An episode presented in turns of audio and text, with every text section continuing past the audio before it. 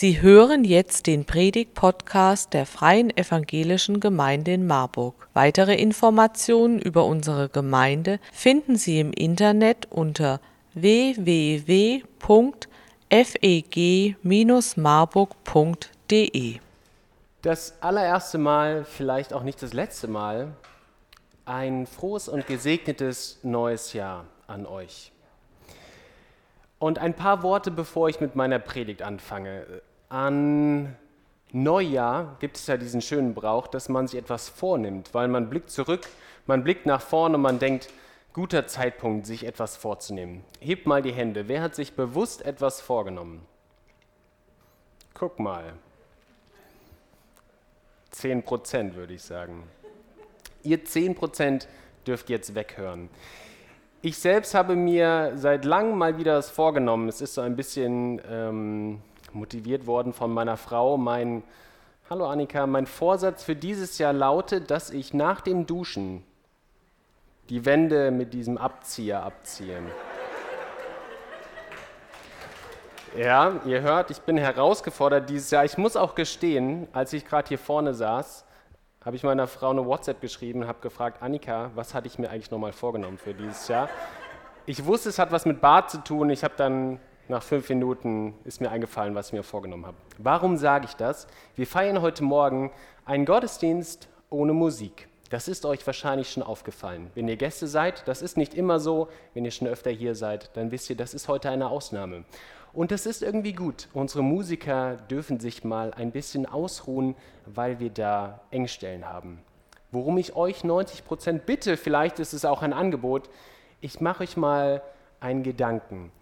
Wie wäre es, wenn ihr euch vornehmt, unseren Musikern die nächsten Wochen Danke zu sagen, wenn sie Musik machen? Weil das ist etwas ganz Wichtiges. Das ist ja irgendwie Anbetung, irgendwie auch Kunst. Und es ist ganz, ganz wichtig, dass wir den Menschen, die sich im Gottesdienst beteiligen, insbesondere auch in der Musik, Danke sagen, ihnen Wertschätzung ausdrücken. Und vielleicht könnt ihr euch das vornehmen. Das ist toll, dass hier Leute sind, die Musik machen. Sagt einfach Danke, ihr dürft auch einen Satz anfügen. Danke, das hat mir heute gut getan. Danke, das war nicht so ganz mein Musikstil, aber ich schätze das total, dass du uns anleitest in der Musik. Lasst mich beten. Großer Gott, wir wollen in dein Wort schauen. Du redest zu uns in der Bibel. Und wir dürfen Dinge entdecken. Wir dürfen staunen über das, was du uns Menschen zu sagen hast. Und wir sind darauf angewiesen, dass du uns dein Wort erklärst, dass wir verstehen, dass wir hören, was du uns zu sagen hast. Und darum bitte ich dich auch jetzt, rede du zu uns. Amen. Ich habe euch ein paar Bilder mitgebracht und ihr dürft die einfach mal auf euch wirken lassen.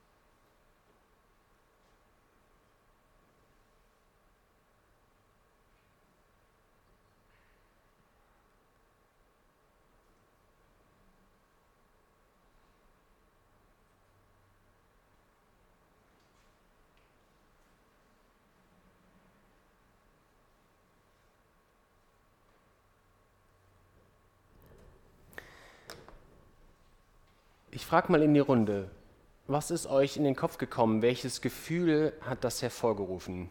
Ruft einfach mal so ein paar Stichworte oder einen kurzen Satz in die Runde. Was denkt ihr über diese Bilder?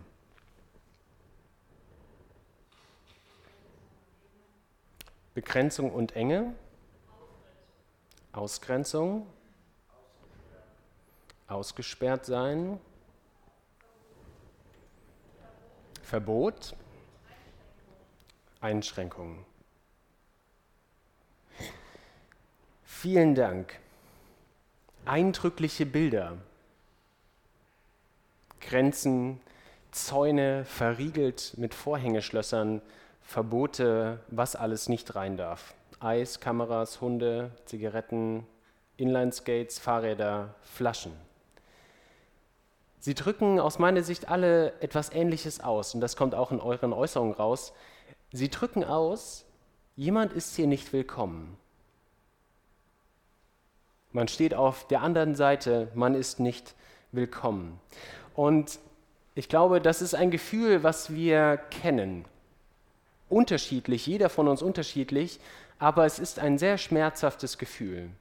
Das Gefühl, nicht willkommen zu sein, nicht dazu zu gehören, ausgegrenzt zu sein. Ich gebe euch mal drei Eindrücke von mir selbst.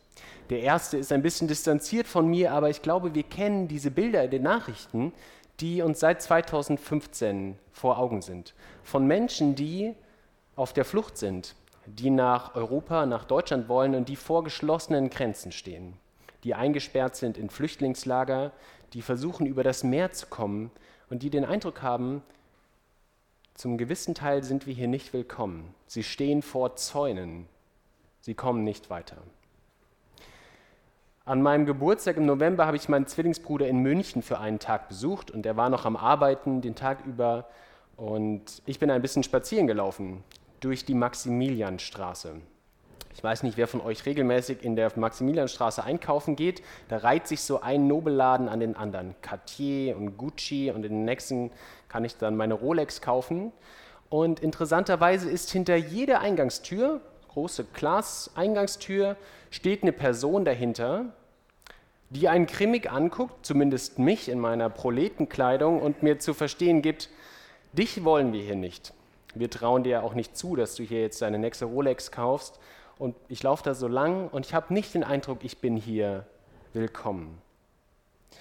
Und dann ein dritter persönlicher Eindruck, der ist schon viele Jahre her, aber er hat sich in mir tief eingebrannt. Als ich das erste Mal im Jugendkreis unserer Gemeinde war, da war ich 16 Jahre alt und ich kannte zwei Drittel der Leute. Mein älterer Bruder war auch da. Aber ich habe mich unfassbar unwohl gefühlt.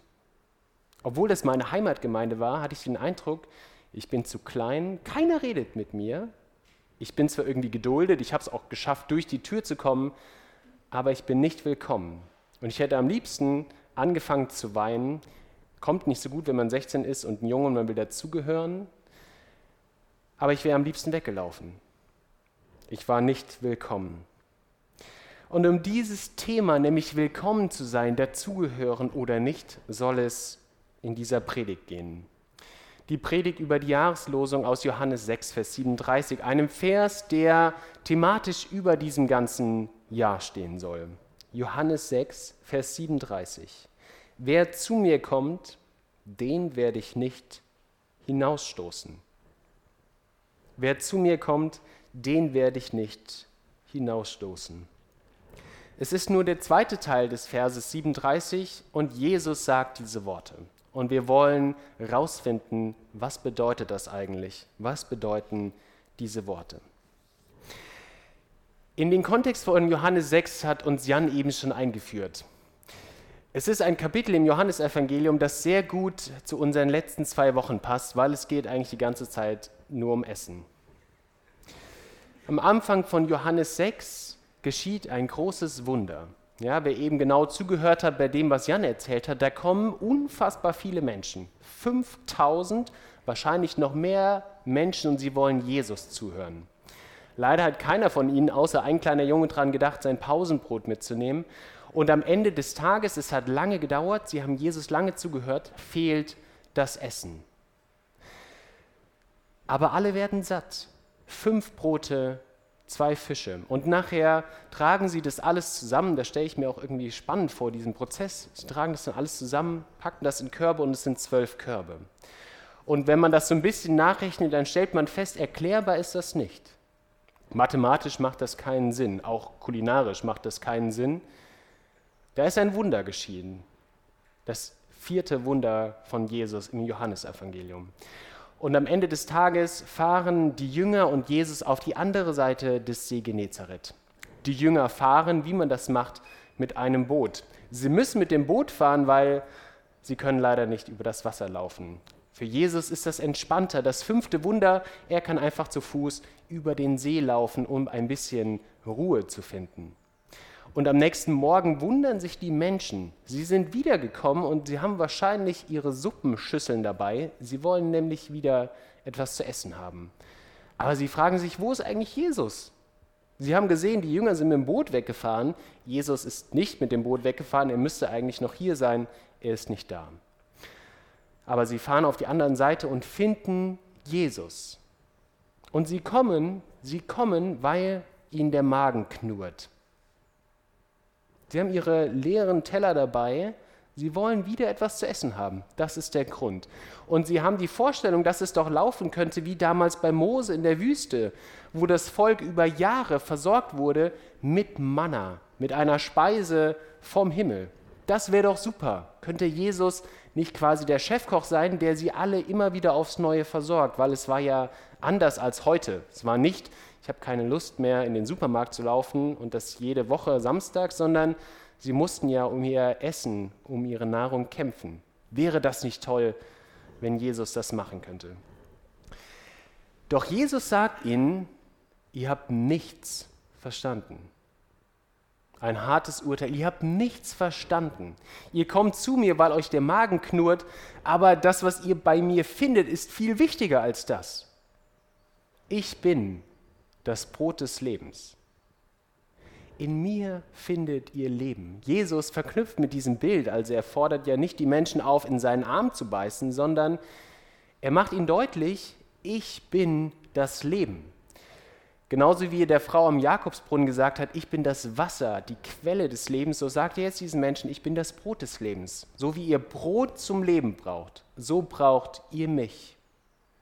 Deswegen kommt nicht zu mir und fragt um irgendwie Essen, die, das ihr in eure Teller tun könnt, sondern glaubt an mich. Nehmt wahr, ich bin das Brot des Lebens. Das ist der Kontext, in dem diese Worte stehen. Doch das, was, bei, das, was Jesus sagt, das kommt bei den Menschen, die ihm zuhören, nur so semi-gut an. Die meisten finden das schwierig, was er sagt. Wir lesen nach der Jahreslosung in Johannes 6, 41, der murrten, da beschwerten die Juden über ihn, weil er sagte, ich bin das Brot, das vom Himmel gekommen ist. Sie regen sich darüber auf, wie kann Jesus das sagen? Wie kann er behaupten, er kommt vom Himmel und ist das Brot des Lebens? Jetzt könnte man sagen, okay, das sind vielleicht die, die bei der Speisung der 5000 das erste Mal zu Jesus Kontakt hatten und sie sind noch nicht so überzeugt. Aber der Unglaube geht noch viel weiter.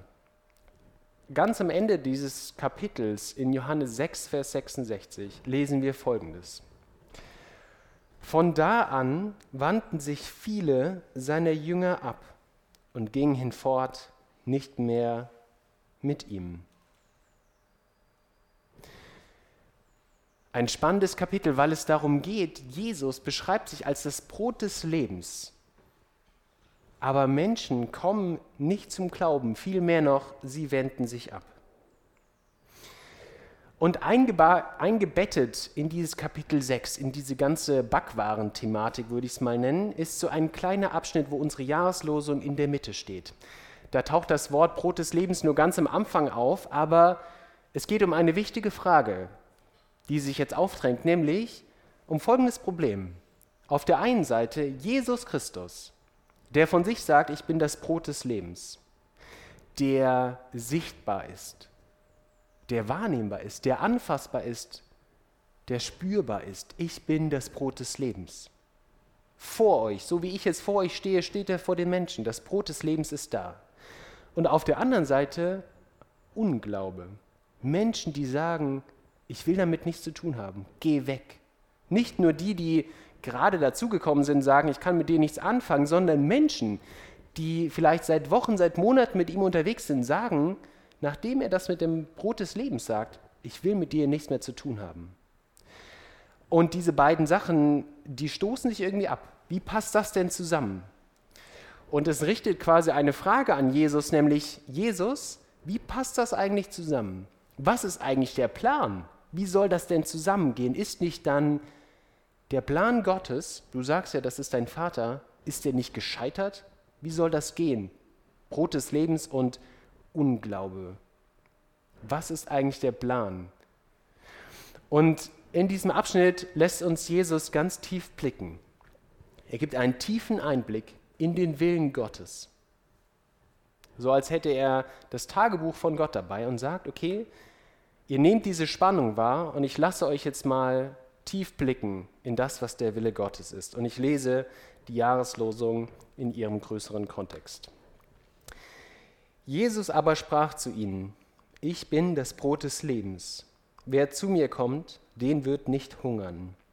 Und wer an mich glaubt, den wird nimmermehr dürsten. Aber ich habe euch gesagt, ihr habt mich gesehen und glaubt doch nicht. Alles, was mir der Vater gibt, das kommt zu mir. Und wer zu mir kommt, den werde ich nicht hinausstoßen. Denn ich bin vom Himmel gekommen, nicht dass ich meinen Willen tue, sondern den Willen dessen, der mich gesandt hat. Das ist aber der Wille dessen, der mich gesandt hat, dass ich nichts verliere von dem, was er mir gegeben hat, sondern dass ich es auferwecke am jüngsten Tage. Denn das ist der Wille meines Vaters, dass, wer den Sohn sieht und glaubt an ihn, das ewige Leben habe. Und ich werde ihn auferwecken am jüngsten Tage. Starke Sätze. Und mir sind drei Dinge wichtig geworden, die ich euch mitgeben will. Der erste Punkt ist, Gott ruft, wir glauben. Der zweite Punkt, bei Jesus ist jeder willkommen. Und ein dritter Punkt, Jesus bewahrt und hält fest. Gott ruft, wir glauben. Dieser Vers Johannes 6, 37 fängt mit den Worten an, alles, was mir der Vater gibt. Und es macht deutlich, dass in diesen ganzen Fragen um, wie passt das zu dem zusammen, eine Sache oben drüber steht. Jesus macht deutlich, Gott handelt. Wenn ihr euch fragt, wieso funktioniert das eigentlich mit dem Glauben nicht? Wieso gibt es Leute, die weggehen? Dann macht Gott eins deutlich, macht Jesus eins deutlich. Gott handelt trotzdem. Und dass jemand zum Glauben kommt, das ist kein erklärbares Geschehen. Das wäre ja schön, wenn das wie so ein Kochrezept wäre für Gemeinden. Ja? Also am Anfang vielleicht eine Prise Freundlichkeit bei der Begrüßung. Dann 500 Gramm so eine hart gekochte Predigt. Fünf emotionale Lieder. Dann zwei Minuten in der eigenen Schuld schmoren lassen und dann machen wir den Backofen auf und rauskommt jemand, der bekehrt ist. Ihr schmunzelt, aber so funktioniert es nicht, weil wenn es selbst bei Jesus nicht funktioniert, Jesus in diesem Bild gesprochen hätte ja die besten Zutaten. Jesus hatte Wunder, die er vollbringen konnte. Wie Jesus gepredigt hat, so werde ich in meinem ganzen Leben noch nicht annähernd predigen können. Die Ausstrahlung, die Liebe, die er vorgelebt hat. Jesus hatte die besten Zutaten, aber Menschen kommen nicht zum Glauben. Kein erklärbares Geschehen, aber Gott handelt trotzdem. Gottes Wille erfüllt sich, weil er Menschen ruft. Das, was im Glauben genau passiert, ist ganz schwer zu greifen. Selbst für Theologen, die sich viele Jahre damit beschäftigen, ist es schwer zu greifen. Ich möchte mal ein Bild aufgreifen von meinem Kollegen in Hannover, Martin Plücker. Er hat das versucht, wie folgt zu beschreiben, was im Glauben passiert. Stellen wir vor, Zwei von euch begegnen sich in der Innenstadt von Marburg. Nehmen wir mal die Franziska und wer möchte die Katharina. Ihr beide begegnet euch, aber ihr habt noch nicht gesehen, dass ihr in der Stadt unterwegs seid. Und die Franziska ruft irgendwann, Hallo Katharina. Katharina ist irgendwohin unterwegs. So ruft Gott. Gott ruft zuerst. Er ruft Menschen. Und Katharina in unserem Bild, dann der Mensch, hat folgende Aufgabe. Hören, sich umdrehen oder umkehren und entgegenkommen. Vielleicht kommt auch Franziska selbst entgegen, vielleicht treffen sie sich in der Mitte, aber mindestens hören und mindestens umdrehen. Das ist das, was der Mensch tut. Aber Gott ruft zuerst. Gott ruft zuerst. Und es kann sein, dass der Mensch nicht hört. Ihr könnt euch das gut vorstellen. Stellt euch vor, Katharina hat ihre dicken Beats-Kopfhörer auf und hört da drin irgendwie Gangster-Rap. Dann hört sie natürlich nicht, wie Franziska ruft. Es kann auch sein, sie ist so abgelenkt von ihrer Einkaufsliste und hört nicht, wie Gott ruft. Gott ruft, aber der Mensch hört manchmal nicht. Vielleicht hört er ihn auch, aber er dreht sich nicht um. Vielleicht gab es vor einen Streit, ich weiß nicht, Franziska, Katharina, weiß ich nicht. Es kann sein, Franziska, Katharina hört, aber geht einfach weiter. Ein Bild dafür, wie Glaube funktioniert, ganz einfach gesprochen, aber wichtig ist, Gott ruft. Er handelt. Trotzdem, trotz dieser Spannung handelt Gott. Der zweite Punkt. Bei Jesus ist jeder willkommen. In diesem Satz zuvor, alles, was mir der Vater gibt, das kommt zu mir, da geht es um alle Menschen. Das alles vereint jeden Menschen. Doch jetzt geht es um den Einzelnen. Wer zu mir kommt, den werde ich nicht hinausstoßen. Die Tiefe dieser Worte werden im Deutschen nicht so ganz deutlich. In fast keiner deutschen Übersetzung, auch nicht in der Lutherbibel, die ihr vorne liest. Im Griechischen steht da so eine Satzkonstruktion, das heißt empathische Negation. Ist nicht so wichtig. Was da passiert, ist eigentlich ganz leicht. Da wird zweimal verneint. Nicht, nicht. Wenn man das besser übersetzen würde, müsste man zu, eigentlich sagen, wer zu mir kommt, den werde ich nicht, nicht hinausstoßen. Das klingt umständlich. Wer zu mir kommt, den werfe ich nie und nimmer hinaus. Wer zu mir kommt, den werfe ich auf gar keinen Fall hinaus. Wer zu mir kommt, den werfe ich niemals, wirklich niemals hinaus. Erinnern wir uns an die Bilder vom Anfang. So ist Jesus nicht. Gott führt Menschen zu Jesus. Und sie fangen an zu glauben, und Jesus hat keine Durchgang-Verboten-Schilder. Er hat keine Schilder, dass niemand zu ihm kommen darf, der gerade Eis isst. Jeder darf zu Jesus kommen. Ich werde niemanden hinausstoßen. Das klingt ja negativ. Etwas wird verneint. Wenn wir es positiv sagen, dann sagt Jesus, jeder darf zu mir kommen. Jeder ist willkommen. Jeder? Wirklich jeder? Fragen wir uns mal selbst. Gibt es Menschen, die durch die Tür laufen, unseres Gemeindehaus, wo wir denken, na, nicht ganz so willkommen? Bei Jesus ist jeder willkommen. Du bist herzlich willkommen, wenn du ein Mann bist.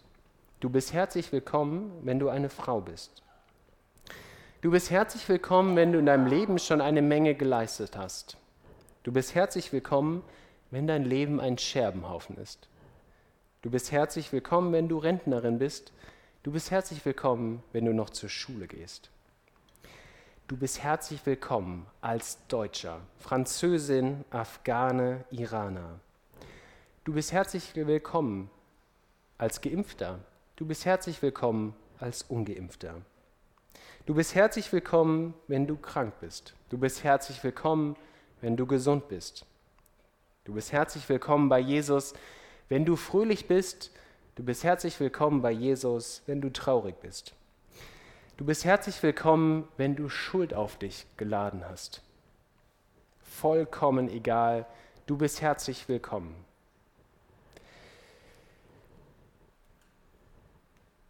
Ich glaube, du bist selbst dann herzlich willkommen, wenn du Fan von Bayern München bist. Ich glaube, du bist sogar dann herzlich willkommen, wenn du beim Film Herr der Ringe eingeschlafen bist. Ich glaube, du bist dann herzlich willkommen, wenn du Schlager hörst.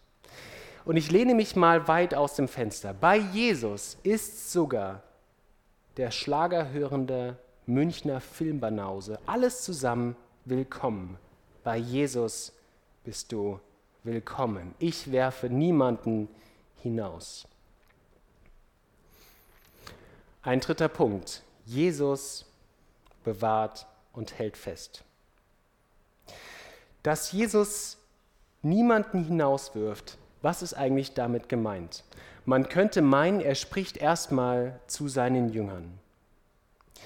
Kurz vor seinem Abschied betet er noch einmal für seine Jünger. In Johannes 17, dem Vers 12, lesen wir, Solange ich bei ihnen war, erhielt ich sie in deinem Namen, den du mir gegeben hast, und ich habe sie bewahrt. Und keiner von ihnen ist verloren, außer dem Sohn des Verderbens, Judas Iskariot, damit die Schrift erfüllt wurde. Irgendwie ein liebenswürdiger Zug. Jesus passt auf seine Jünger auf. Doch sein Auftrag geht noch viel weiter dieses Wort hinauswerfen, Ekballo. Ich konnte mir das beim Vokabellernen immer gut merken. Ich dachte, Ball, den werfe ich, Ekballo, hinauswerfen. Taucht oft in der Bibel auf. Jesus hat die Menschen aus dem Tempel geworfen, die dort Sachen verkauft haben. Jesus selbst wurde aus der Synagoge geworfen. Und dieses Wort hinauswerfen, Ekballo, taucht auch auf, dass Menschen beim jüngsten Gericht hinaus in die Dunkelheit geworfen werden. Und ich glaube, das ist das, worauf dieser Text zielt.